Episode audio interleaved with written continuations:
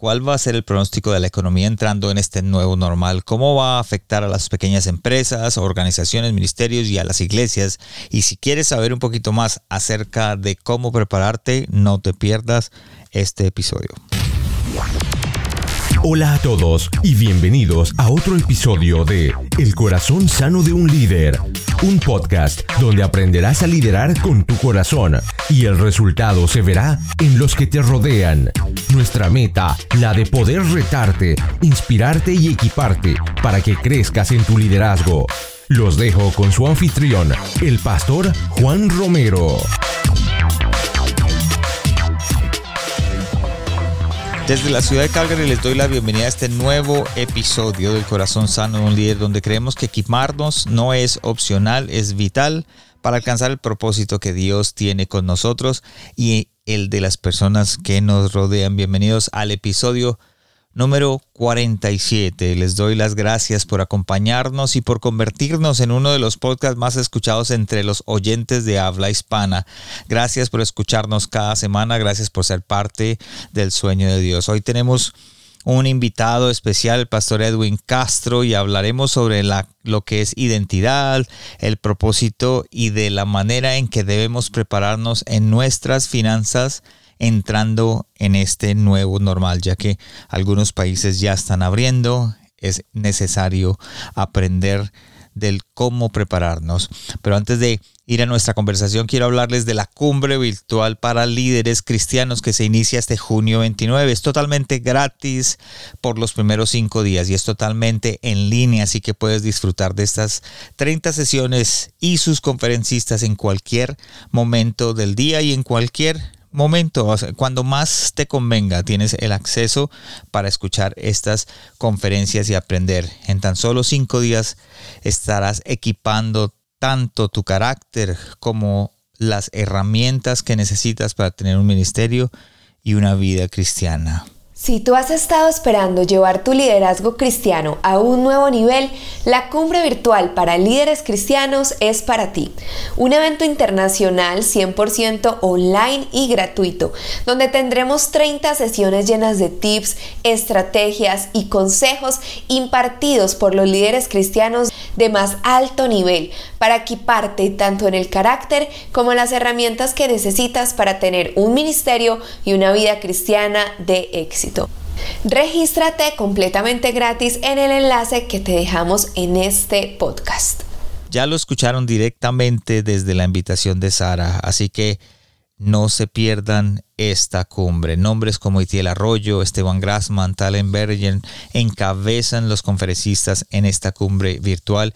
Y qué decir de los amigos de su servidor y los amigos de este podcast como el pastor Felipe Echeverry, el pastor Iván Pirela, el pastor Jorge Pana, Juan Pablo Erazo, Sara Arcila, gente que han depositado en mi vida y también han depositado en tu vida por medio de sus mensajes en nuestros episodios. Así que no se pierdan esta oportunidad. Regístrate totalmente gratis. Visita la página El Corazón sano de un líder.com y sigue el enlace de la cumbre para registrarte. Esto es muy importante. Ve a la página del corazón sano de un líder.com. Ahí vas a ver el registro. Dice, haz clic aquí, sigue el enlace y regístrate en esta grandiosa cumbre. Eh, hay algo que yo he hecho y es que tengo varios amigos que son pastores a los que le he enviado el enlace de esta cumbre porque es necesario crecer, es necesario aprender para prepararnos para el siguiente paso en nuestro llamado. Si yo les pregunto a cada uno de ustedes a dónde quiere, dónde crees que Dios quiere verte en un par de años, algunos dirán que ellos saben, otros no tendrán ni idea. Pero de algo estoy seguro, si no comienzas a prepararte, no vas a poder alcanzarlo. Algo que siempre digo es que quiere el que quiere seguir recibiendo lo mismo que ha recibido hasta este momento, tiene que seguir haciendo lo mismo que ha hecho hasta este momento. Pero si tú eres uno de los que quieres recibir algo nuevo, algo diferente en tu vida, tienes que hacer algo diferente.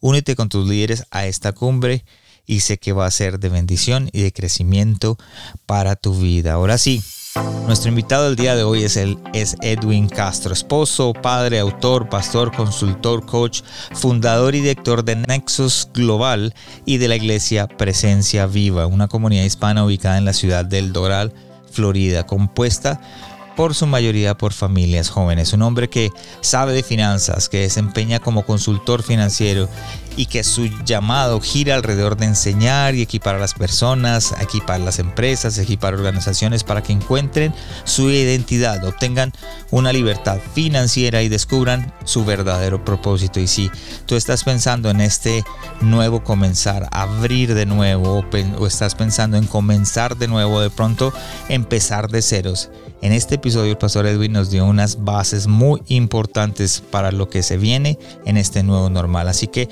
vamos directo a nuestra conversación. Pastor Edwin, gracias por estar acá, gracias por reconectar, volvernos a ver. Bienvenido al corazón sano de un líder. Bueno, muchas gracias, muy feliz al eh, estar con ustedes en este día y con expectativas de, bueno, de esta conversación. Espero que, que sea de bastante provecho. Pastor, usualmente para que la gente que me escucha sepa con quién estoy hablando y más o menos tenga un background de lo que, de quién es. Pero hay algo que, que usted me dice, mi misión es ayudar a esta generación a encontrar su identidad, lograr su libertad financiera y descubrir su propósito de vida. Y si tú me defines, me explicas un poco de eso, yo creo que la gente se va a dar cuenta de quién es el pastor Edwin Castro y lo que hay en tu corazón. Sí, gracias. Mira, son, son tres áreas fundamentales a las que dedico mi tiempo, los recursos, los recursos de mi organización eh, y, en esencia toda mi vida. Em, tiene que ver específicamente con, cosas vividas, evidentemente, con cosas que eh, descubrí con el paso del tiempo eh, y, y desde allí eh, entonces he tratado de dedicar mi vida precisamente a eso. Número uno, el tema de identidad. Yo creo que lamentablemente la iglesia está llena de creyentes, está llena de cristianos, pero no todos ellos conocen y disfrutan eh, la condición de hijos. Entonces, para mí es algo muy, muy importante el, que las personas lleguen a tener la revelación de Dios como Padre. Entonces, ese es un área fundamental, el tema de identidad. Dos, el tema de la libertad financiera. Eh, porque pues precisamente en todo este transitar, en mis años de empresa, de ministerio, eh, tuve que llegar a, a golpes, diría yo, y con muchas metidas de patas, a, tener deuda, a estar esclavizado a todo el sistema financiero, para después tener una, eh, una nueva esperanza y alcanzar la libertad financiera. Y desde allí se genera pues obviamente un multiplicador también para que las personas puedan alcanzar esa libertad que es un diseño del Padre Celestial. Precisamente eh, allí se une con la primera parte. Y número tres, creo que una de las grandes preguntas sin respuesta para muchas personas es para qué existo.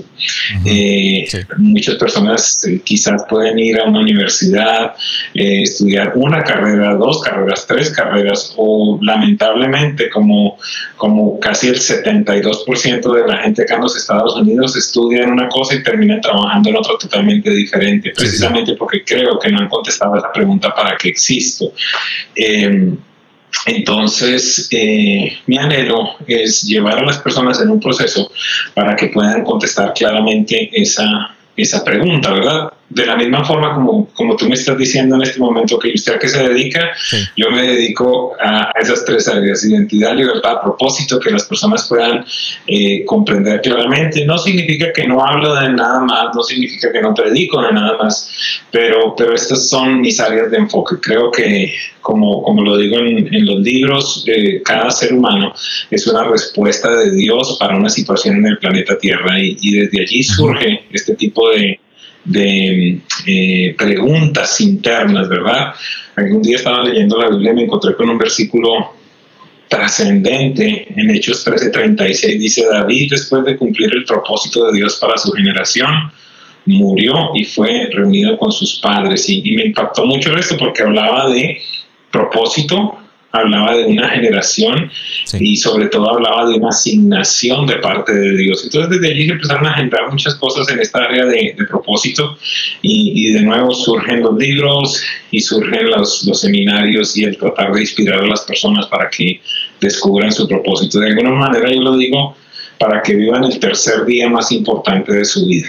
El primer día es el día que nacen, el segundo el día que nacen de nuevo y el tercer día el que descubren para qué nacieron. Gracias, Pastor. Y yo puedo dar fe en eso porque lo conozco hace más de cinco años y he venido siguiéndolo desde hace mucho tiempo de lo que está haciendo y sus enseñanzas en videos, sus enseñanzas en, en las cosas que he puesto en mi vida me han he aprendido y creo que es por esa razón que está aquí, porque creo que no dices eh, cosas si no tienes algo para decir y creo que es importante para mí que los líderes que, sean parte de este podcast tengan algo que decir, que puedan aportar algo a aquellos líderes que están subiendo, que vienen detrás de nosotros, esos jóvenes que quieren aprender. Y yo te doy gracias, Pastor, por, por lo que has hecho eh, indirectamente, o directamente hace un par de años y indirectamente en mi vida en estos. gracias, gracias por dejarme saber.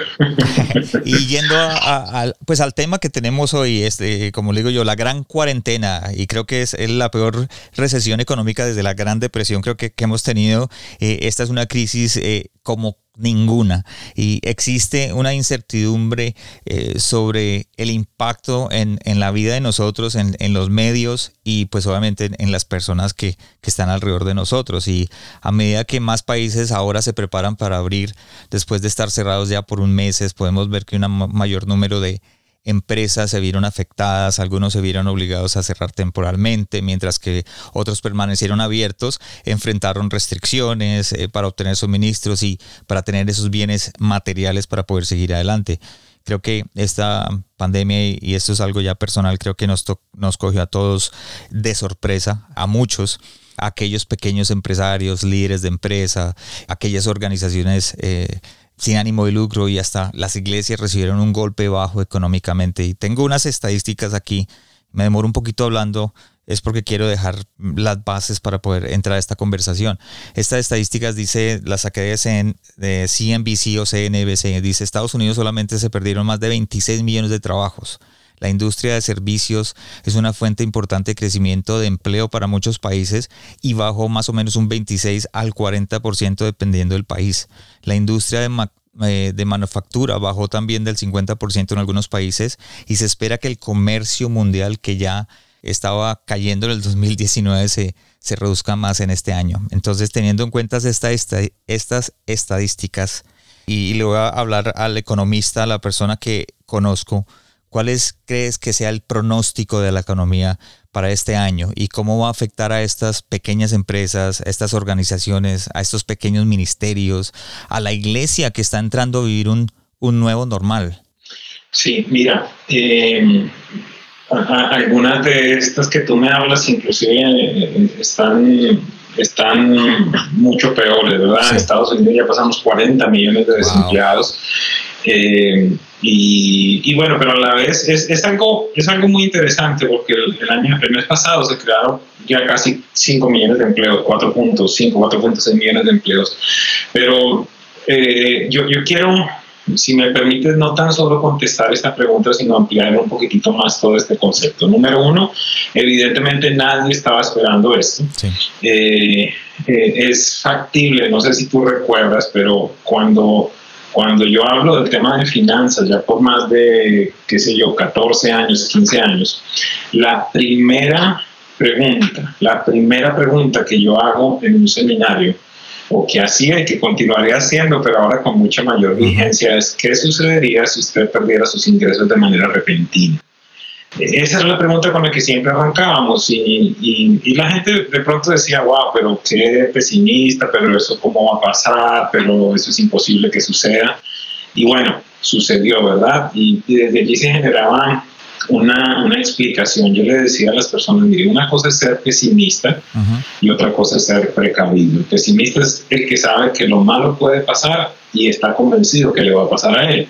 En tanto, el precavido es aquel que sabe que lo malo puede pasar y está preparado en caso de que le suceda. Entonces, creo que las personas precavidas en un momento como este, eh, pues no le están pasando tan mal. Sin embargo, como dice la Biblia, el necio el peligro y no hace nada. Eh, aquellas personas que simplemente estaban eh, existiendo, ¿verdad? y, no tenían ningún tipo de previsión, creo que le están pasando bastante mal. Yo, yo considero que al igual que, que, sucede en la selva con algunas manadas de animales, realmente con la gran mayoría de los animales, por no decir todos, eh, eh, en la selva se genera algo que se llama un proceso de selección natural. ¿Qué es esto? En el momento en el que hay un animal que está anciano, que está muy viejo, que está enfermo, que está herido, eh, se genera este proceso en el cual la manada simplemente lo abandona y continúa eh, avanzando. Entonces, yo creo que a nivel general, tanto los negocios como los ministerios y todas las organizaciones que estaban enfermas o que estaban débiles o que estaban eh, haciendo las cosas de una manera incorrecta, mm, lamentablemente, ¿no? En esto yo no le puedo poner un poquitico de, dulce, lamentablemente van a desaparecer. Eh, esa, es, esa es mi conclusión, ha sido mi experiencia. Duro. Lo he visto con, con iglesias.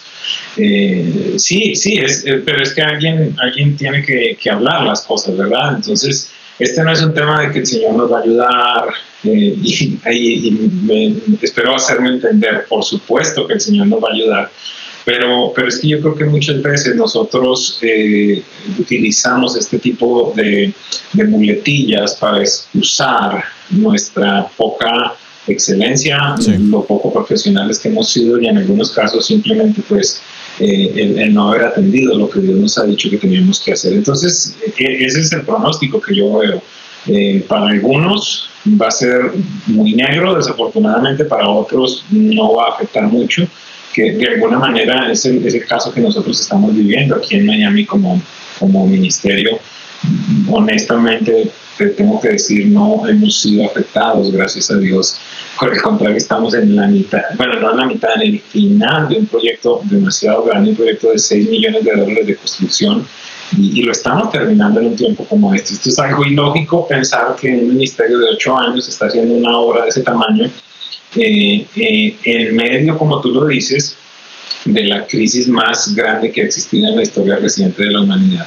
Entonces, eh, creo que tu futuro o el futuro de las organizaciones va a depender mucho de lo que habías hecho en el pasado y no tanto de lo que hagas ahora. Por supuesto que podemos ajustarnos, que podemos tener las actitudes correctas, pero, pero ¿cómo vas a modificar el pasado? ¿Cómo vas a modificar el hecho de que tengas 20 mil, 30 mil, 40 mil dólares de deuda o un negocio 500 mil, 600 mil, 800 mil dólares? Eso no se puede modificar. Sí hay que hacer correctivos, pero de alguna manera en este tiempo creo que muchas organizaciones dividirán la cosecha de las siembras del pasado.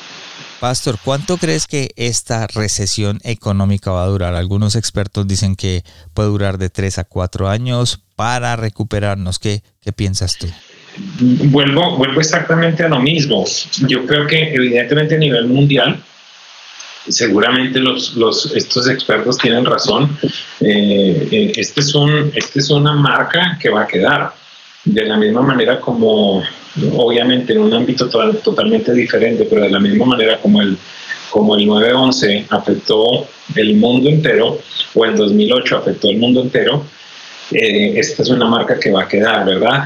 Los mercados y la economía siempre tienen esta fluctuación que algunos expertos llaman de campana, ¿verdad? De cómo llegamos a unos bajos y subimos y volvemos a bajar, siempre va a ser, siempre va a ser así cíclico. Eh, así que seguramente eh, a nivel general, posiblemente sí, tres, cuatro años eh, en que las cosas se vuelvan a, a, comillas, a normalizar si es que, si es que aún continuamos por acá, ¿verdad? Sí, no, eso es cierto, Pastor. Y dices algo muy importante, los problemas financieros no se resuelven con más dinero. ¿Cómo podemos manejar nosotros nuestras finanzas en medio de esta larga depresión donde no ha entrado dinero alguno para aquellos que quieren empezar de nuevo, como aquellos que dicen, bueno, recibí un golpe, pero quiero comenzar de nuevo? ¿Cómo puedo empezar a manejar estas finanzas? Sí, cualquiera que escucha esto así, sin, sin, un, sin un contexto, dirá, este tipo está totalmente absolutamente loco, que los problemas financieros no se resuelven con dinero. Eh, eh, la premisa es la siguiente. La premisa es que los problemas financieros se resuelven con mayor administración, con mejor administración. Es decir, lo, primero que piensa una persona es, estoy teniendo problemas financieros, voy a salir a, a tener un segundo trabajo, un tercer trabajo, un cuarto trabajo, pero no se enfoca en lo que está gastando, no se enfoca en la administración es evidente que requerimos ingreso, porque ojo lo que yo digo, no se, no se resuelven con más dinero, ¿verdad? Es decir, sí necesitamos tener un ingreso, pero hay un área que, que muchas personas han simplemente uh, eh, dejado a un lado y es el tema de administración. Es factible que para alguien que me escuche en este día, esto que voy a decir a continuación sea un, un disparate, pero quiero decirle no lo es está en la mejor condición que puede estar. Y alguien me puede decir, no, usted no sabe cómo estoy. ¿A, qué me refiero con esto? Mira, en, en, los momentos de crisis, ¿qué es lo que pasa? Eh, número uno, la creatividad surge. Número dos, empezamos a ahorrar más, empezamos a decir, ¿sabes qué? Eh, yo, yo, yo, te voy a poner un ejemplo. Eh, ¿Quién ha estado preocupado en este momento por comprarse un reloj nuevo? Quién ha estado preocupado por comprarse una nueva cartera o una nueva, uh, qué sé yo, cualquier cosa que, que no necesitábamos. Entonces, eh, una de las conversaciones constantes que he tenido con la gente es, wow, no te imaginas cuánto he ahorrado por no estar en los restaurantes. Eh, el punto cuál es? Que podemos llegar a una conclusión que definitivamente podemos vivir de una manera más sencilla, sin gastar tanto. Entonces, ¿qué sucede? ¿Por qué le digo a la gente que está en la mejor condición? Porque si uno sobrepasa una crisis de esta dimensión con los gastos nuevos, es el mejor momento para empezar algo, ¿me entiendes? Porque ¿cuál es el mayor inconveniente de una organización cuando está arrancando? Que tenga unos costos muy altos. Pero en este momento todos hemos hecho, nos hemos reinventado, lo, lo queramos eh, aceptar o no, nos hemos reinventado y hemos podido decir en determinado momento, wow, puedo vivir con 2.000 en vez, en vez de 3.000 o con 5 mil en vez de 15 mil, lo que sea. Eh, eso nos, nos, garantiza entonces que, que si es factible tener unos costos pequeños y es más sencillo en el instante en que todo esto empiece nuevamente a reactivarse, cubrir esos costos bajos.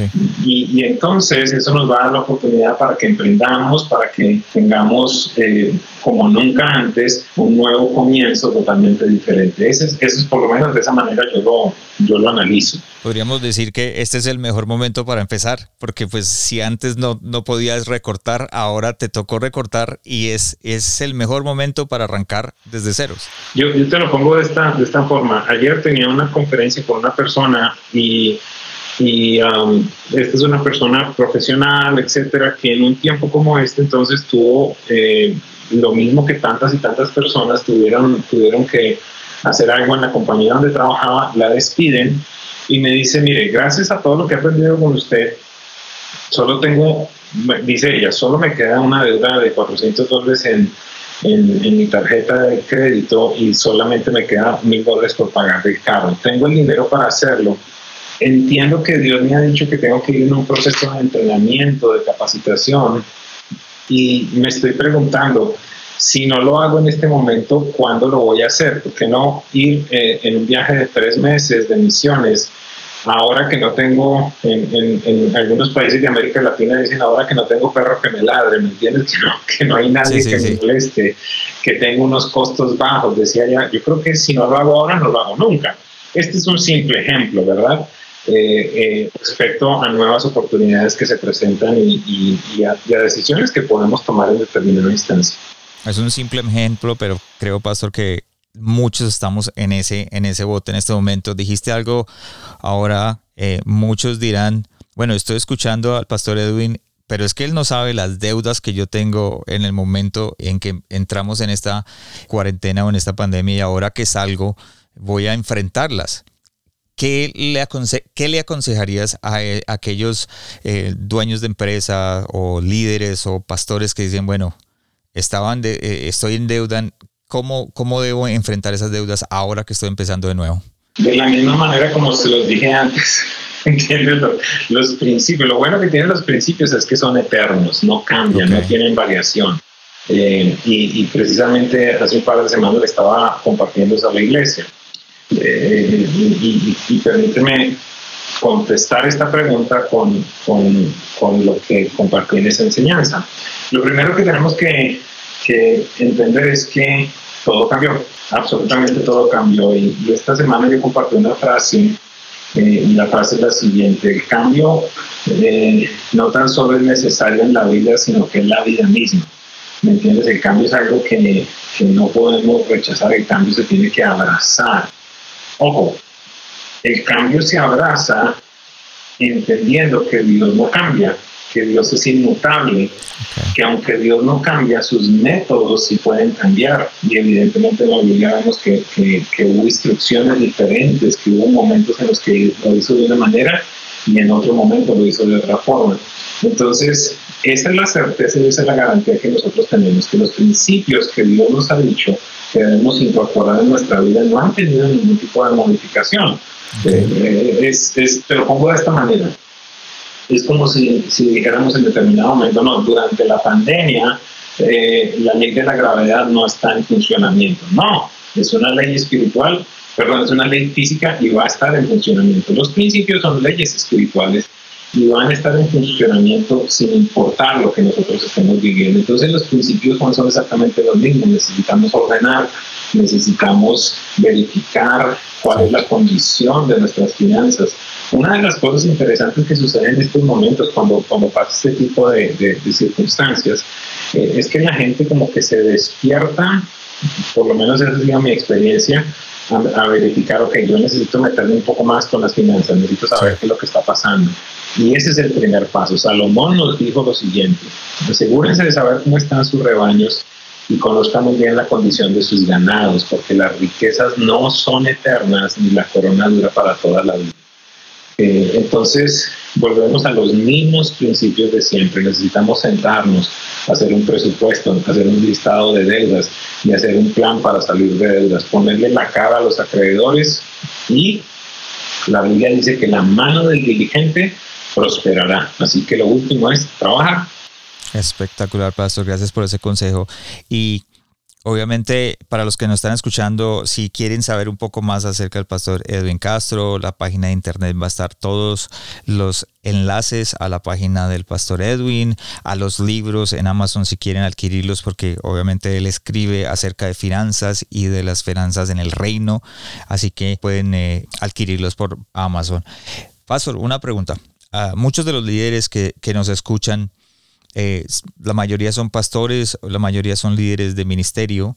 Entonces hay organizaciones sin ánimo de lucro, iglesias y muchos ministerios que dependen de las donaciones en estos momentos o dependían de las donaciones. Ahora con esto nos damos cuenta de que muchos que, que ya falla. Algunos tienen unos donantes fijos y otros solamente dependen de lo que reciben los domingos. ¿Cuál sería el consejo para estas organizaciones y para los pastores? ¿Cómo deben enfrentar o acercarse a sus donadores ahora? en estos momentos para arrancar de nuevo? Perdón si soy repetitivo, de la misma manera como siempre lo han hecho, ¿me entiendes? Es decir, nada tiene que cambiar. Eh, miren, uno de los problemas grandes que hay con es que los pastores muchas veces se paran al frente de su iglesia a decirles es que necesitamos esto, es que necesitamos aquello, es que necesitamos lo uno, lo otro. Y la Biblia habla totalmente en contra de eso, dice nadie ve por necesidad, ¿me entiendes? Entonces es como si como si eh, nos estuvieran haciendo un favor las personas por aportar al reino de los cielos y, y esa no tiene que ser la aproximación. Nosotros tenemos una historia atípica, con cuál es, desde el inicio Dios nos dio la instrucción de no pedir diezmos, no pedir ofrendas. Cuando habla de no pedir diezmos y ofrendas es que en nuestras reuniones no hay un momento determinado para pararnos a hablar respecto, ok, la palabra del Señor dice esto, aquello, con respeto yo lo digo, es decir, que no hay un tiempo para animar, para inspirar, para manipular, para lo que sea, no, no existe, ¿verdad? ¿Por qué? Porque Dios nos dijo que no lo hiciéramos. ¿Qué nos dijo Dios que hiciéramos? Que le enseñáramos a la gente, que le enseñáramos que esto que te estoy diciendo, eh, cómo organizar sus finanzas, cómo ser un buen mayordomo, cómo salir de deudas y evidentemente cómo honrar a Dios. Entonces, ¿qué sucede? Que que si el ministerio de alguien que me está escuchando, evidentemente hay gente que perdió trabajo, punto. Ese dinero no existe ya. Eh, pero, pero, pero hay otro, hay otro, hay otro problema mayor. ¿Cuál es? Que hay ministerios que acostumbraron a sus miembros, o como tú lo dices, a sus donantes, a sus contribuyentes, a dar porque escuchaban, a dar porque les motivaban, a dar porque alguien le decía, tiene que hacerlo, tiene que esto, tiene que aquello. Ese no tiene que ser el corazón eh, de, de, un miembro de una congregación. A Dios se le regresa porque es lo que toca hacer.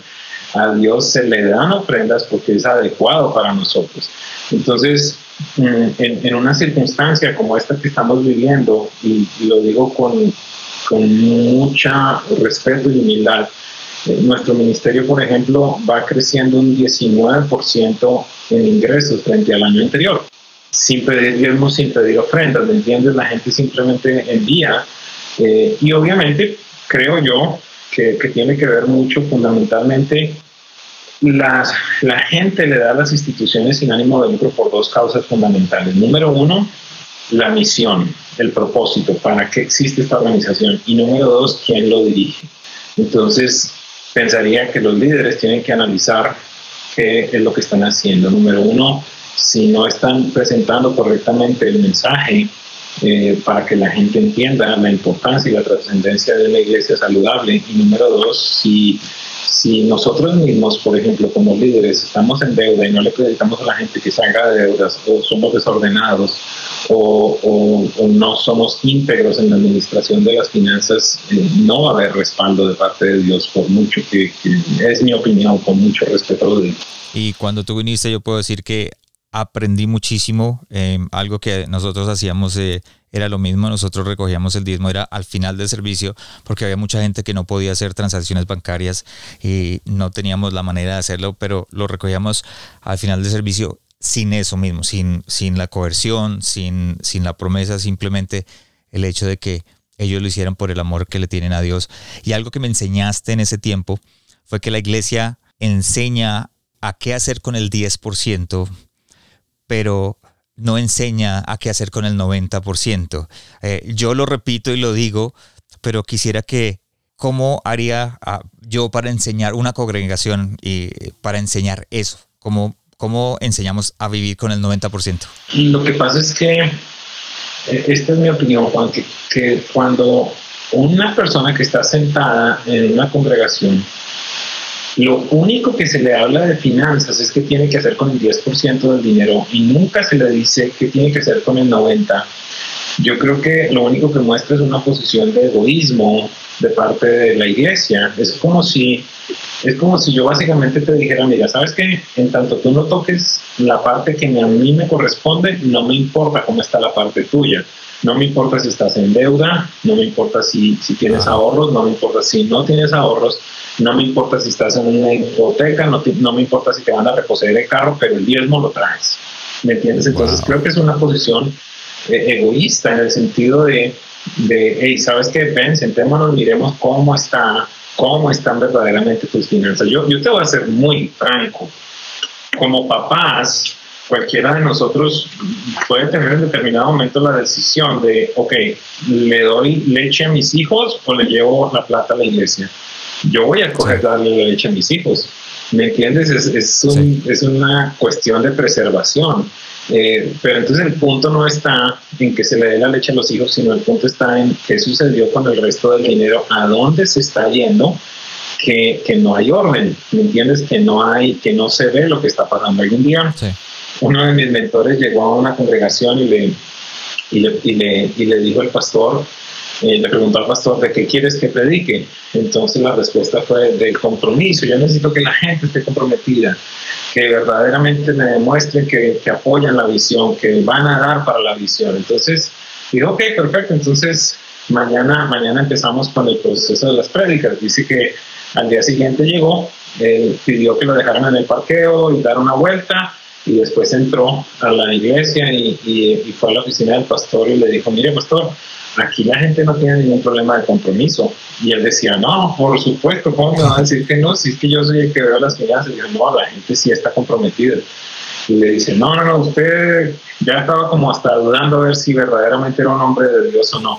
Y, su respuesta fue muy, muy, muy significativa porque dijo, mire, esta gente eh, sí está comprometida. ¿Por qué? Porque yo vi los carros que manejan, después yo eh, vi la ropa como se están vistiendo, los zapatos que se dicen, ellos están comprometidos, no están comprometidos con usted, pero tienen un compromiso, tienen un compromiso con, con alguien más, tienen un compromiso con, con, con Macy's o con Sears o con uh, General Motors o con quien sea, eh, porque, porque si está el dinero, lo que pasa es que no están creyendo lo que usted está hablando.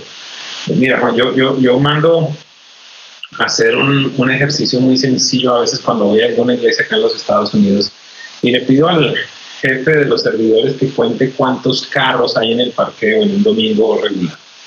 Eh, ¿Y por qué hago esto? Yo mando contar, vamos a decir que hay 100 carros parqueados afuera y, y un número promedio es como unos 475 dólares el pago mensual de un carro acá en los Estados Unidos.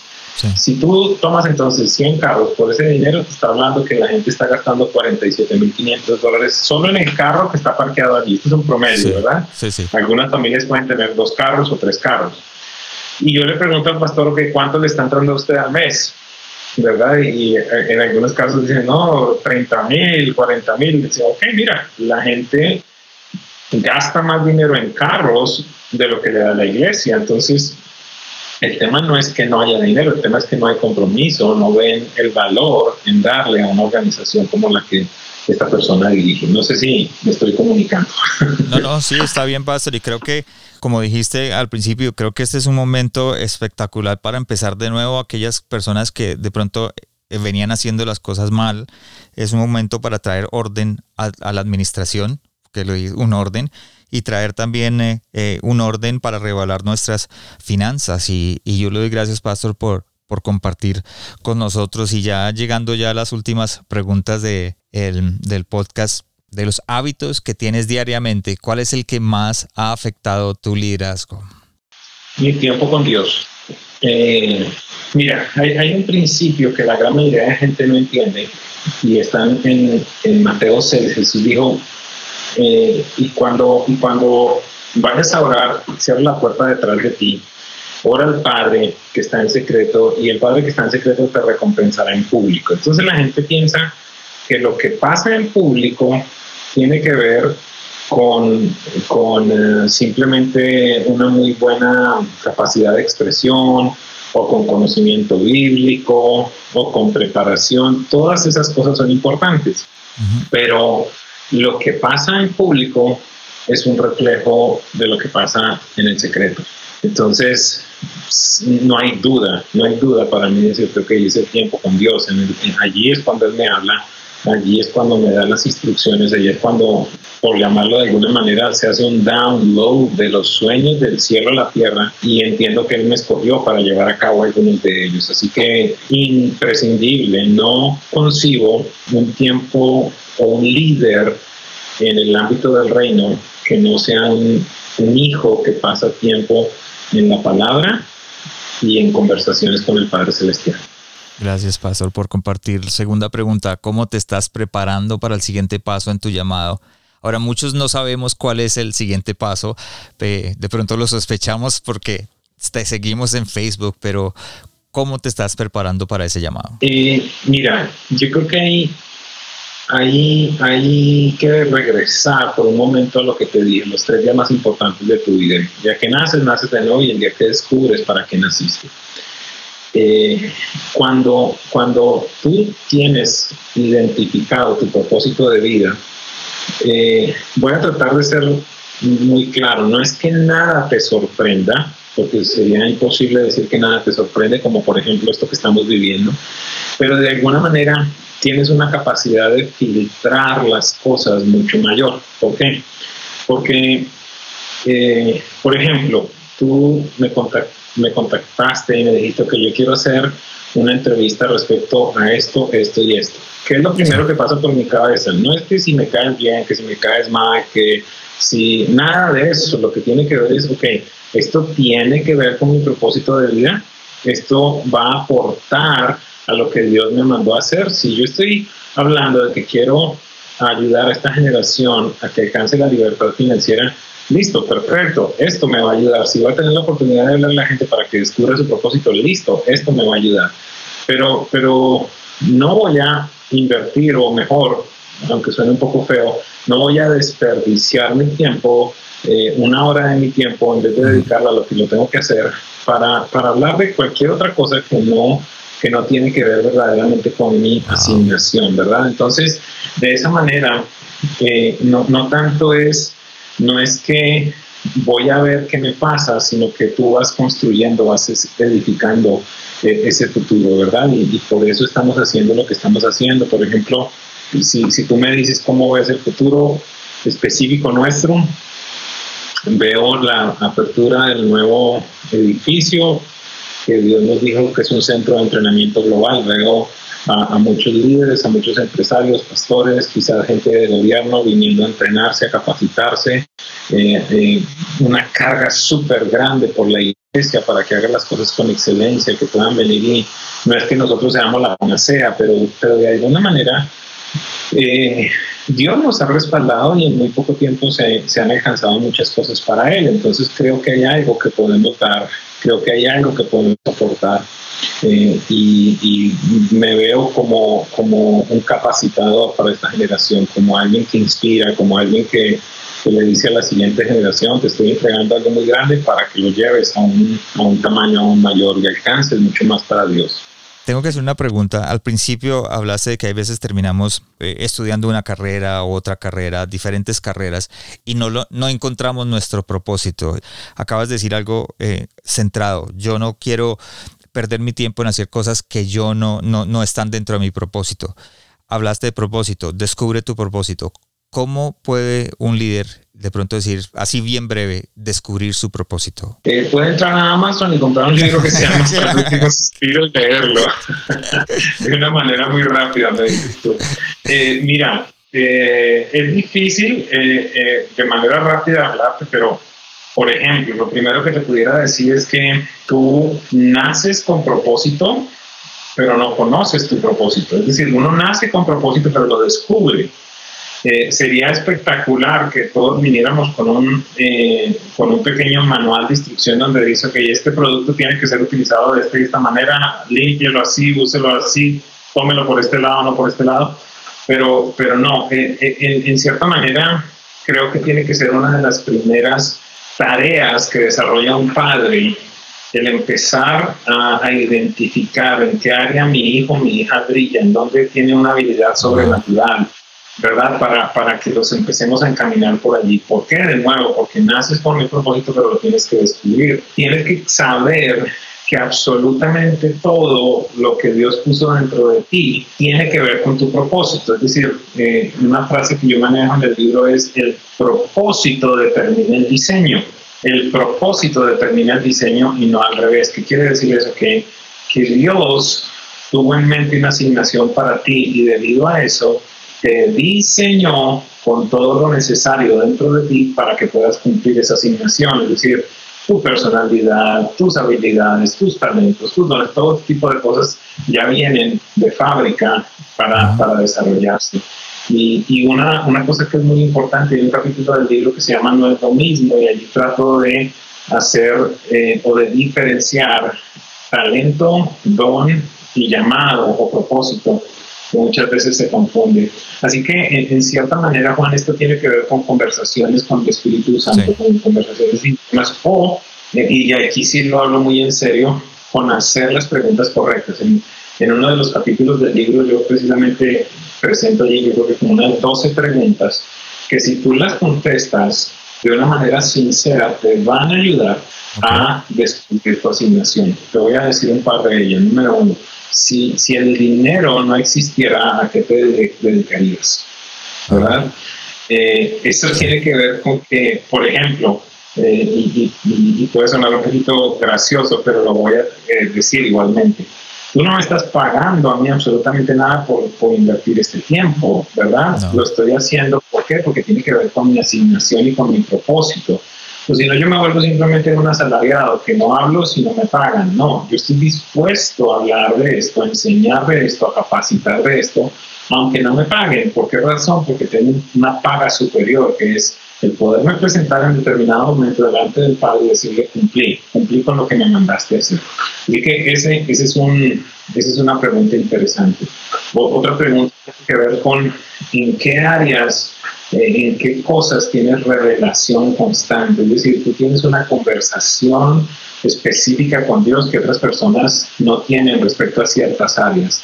Eh, ¿Eso qué quiere decir? Que tienes acceso a revelación, a descubrimiento, a información proveniente de Dios para esas áreas de tu vida. Por ejemplo, eh, a mí la gente a veces me dice, pero usted cómo leyendo en Génesis sale a predicar de finanzas, o cómo leyendo en Cantares va a salir de finanzas, o cómo leyendo en el Evangelio va a salir de finanzas, o de liderazgo, o de identidad, o de propósito, porque simplemente abro la Biblia y Dios me está hablando en esa área específica. Tengo revelación constante, conversaciones constantes.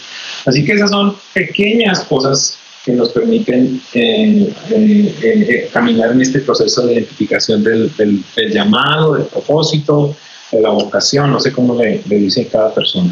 Vuelvo a decir lo mismo, Pastor. Creo que este es un buen momento para empezar a conocer nuestro propósito. Si de pronto en algún momento te quedaste 40 días en casa sin hacer nada y diciendo ahora me toca volver a ese trabajo horrible donde yo no quiero estar, es un momento para poder decir voy a conocer mi propósito. Y para los que me están escuchando, vuelvo digo, el enlace al libro hasta el último suspiro va a estar en las notas del podcast para que lo compren, aprendan un poco de él y puedan también seguir al pastor en sus redes sociales. Cuarta pregunta, ¿de quién o de qué estás aprendiendo en este momento?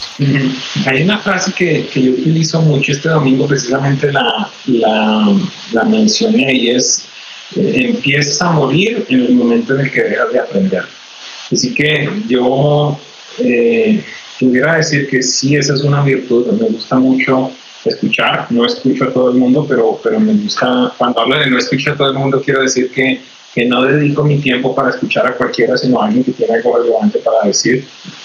Los mentores han sido en extremo importantes en mi vida, al igual que yo tanto los que, esto va a sonar gracioso, los que me conocen como los que no me conocen, ¿a qué me refiero? Que que hay gente con la que, yo tengo su teléfono, ellos tienen mi teléfono, podemos hablar una hora, dos horas, 30 minutos, 40 minutos, conocen a mi hija, a mi esposa, pero también hay otros que han sido en la distancia, es decir, esta gente que, como lo digo yo, me mentorea por, por sus escritos, por, por sus predicaciones. Eh, alguna vez me, me, preguntaban por qué razón escribía los libros y y yo decía, básicamente porque quiero tratar de tener conversaciones con usted que de otra forma no pudiera tener.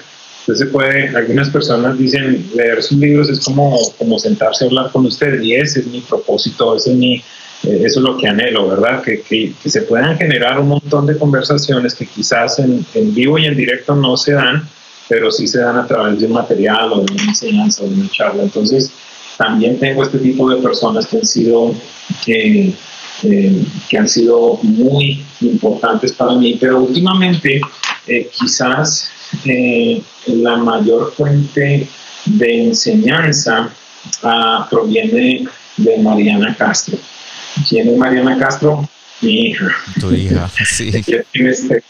sí y se ha convertido en, en, una maestra espectacular. ¿Por qué? Porque me deja conocer cómo es el corazón del Padre Celestial me deja conocer su gracia, me deja, me deja palpar lo que él siente por mí. Eh, y quiero, quiero reiterar eso. Con el paso del tiempo, yo puedo ir a muchos lugares, escribir muchos libros, construir edificios, lo que sea, pero, pero si no tengo el corazón de mi hija, voy a ser un fracaso totalmente. Si mi esposa no me ama, no me admira, voy a ser un fracaso. Eh, y, y, y, no quiero no quiero ser eso quiero ser una persona eh, si me dijeras de cómo, cómo defines el éxito, eh, algún día yo creo que escuché a John Maxwell y él dijo, yo defino el éxito como que las personas más cercanas a mí son las que más me admiran. Y yo pienso que esa verdaderamente es, es el compendio de lo que significa ser exitoso importante hacer el ministerio juntos en familia, ¿verdad, pastor? La vida. La vida. La vida, porque es que y también esto que voy a decir quizás es fuerte porque el ministerio puede pasar en cualquier momento, ¿me entiendes? Yo, yo no soy eh, pastor antes que papá o pastor antes que, que, esposo. Lo primero que yo soy es esposo y papá, entonces eh, eso es lo que nadie me va a quitar. Eh, lo otro se puede perder en cualquier momento. Mira, la, iglesia, tantas iglesias se han acabado en un momento como este. Yo hablaba con un pastor que me decía, no cuántas iglesias se han terminado, cuántas iglesias se han acabado. Entonces, esa es una realidad, pero, pero el tema de ser papá, eso no se termina. Gracias, Pastor. ¿Cuál fue el último libro que leíste o el que le recomendarías a nuestros líderes que nos escuchan en este momento, aparte de los tuyos? Estoy eh, terminando un libro de, un hombre que, que, es de esos, precisamente de esos, eh, aunque lo conozco y hemos hablado algunas veces, pero no tengo eh, una relación muy íntima con él, que se llama Sam Chan. Y el libro más reciente que he leído de él se llama Piensa diferente, vive diferente. un libro muy bueno eh, hay un par de libros de él que recomendaría. El primero se llama ¿Quién sostiene tu escalera? Eh, un muy, muy buen libro y otro se llama ¿Quién mueve tu escalera? Eh, han sido libros excelentes. Otro libro de John Maxwell que se llama Vivir intencionalmente y otro libro de Lisa Wiseman que se llama Influencers, eh, perdón, Multipliers, Multipliers, multiplicadores en, español se, encuentra también. Gracias, Pastor, y que valga la redundancia, los enlaces están en, en, las notas del podcast para que aquellos que les interese conseguirlos. Pastor, y la última pregunta ya para terminar, si tuvieras, si estuvieras frente a ti mismo, pero unos 20, 25 años atrás, ¿qué te dirías o te aconsejarías para enfrentar tu llamado? El mismo Dios de 10 dólares es el mismo de 10 millones. Eh, él no cambia eh, y le enseñaría desde esa época algo que ahora conozco y, es sencillo. Si papi invita, papi paga. ok. Si Dios dice, Dios proveerá. Ese ha sido mi, mi, moro, como dicen por allí en todo este tiempo, el, el acordarme que Él me mandó a hacer esto. ¿Me entiendes? Eh, y, esas han sido mis conversaciones con él. Tú me mandaste a hacer esto, así que tú vas a ver de dónde sale. Y, sale. Eh, creo que, creo que eh, lamentablemente eso no es algo que uno pueda obtener por medio de, de, imponer manos o de cualquier cosa así, sino de la experiencia, ¿me entiendes? De decir, wow el mismo Dios que me sacó de esta situación de, qué sé yo, de 5 mil dólares va a ser el mismo que me saca de 100 mil y el mismo que me saca de 200 mil y de un millón y de dos millones si Él me mandó a hacer lo que yo estoy haciendo. Gracias, Pastor, por compartir. Y ya para terminar, un último consejo para aquellos que han decidido de pronto al escuchar este podcast decir quiero traer orden a mi, a mi vida, a la administración, un orden a nuestras finanzas, de pronto conocer nuestros propósitos y empezar de nuevo. Lo, lo voy a, dejar solo en el ámbito de las finanzas y voy a hacer énfasis en el tema de familia. Lo primero, el primer consejo que te diría es tomen una decisión familiar ¿A qué me refiero? La Biblia dice que una casa dividida contra sí mismo no prevalece. Entonces, si no hay una visión común de decir, vamos a salir de deuda, vamos a alcanzar la libertad financiera, nunca la van a alcanzar. Porque tanto uno dice, vamos hacia la libertad financiera, el otro dice, vamos hacia el centro comercial. Entonces va a terminar en una situación peor. Seguramente tú sabes, pero causa número uno de la gente que se casa, precisamente discrepancias a nivel financiero. Gracias, Pastor, por compartir. Gracias por habernos acompañado esta semana en el corazón sano de un líder. Espero que lo que escuchaste el día de hoy haya sido de crecimiento para tu vida. Visítanos en nuestra página de internet elcorazonsanodeunlider.com donde podrás suscribirte en iTunes, Spotify, Google Play o en cualquiera de tus plataformas favoritas. También nos puedes seguir en Facebook y en Instagram como El Corazón Sano de un Líder y no olvides compartirlo en tus redes sociales. Les habló su anfitrión Juan Romero. Te esperamos la próxima semana y lo mejor está por venir.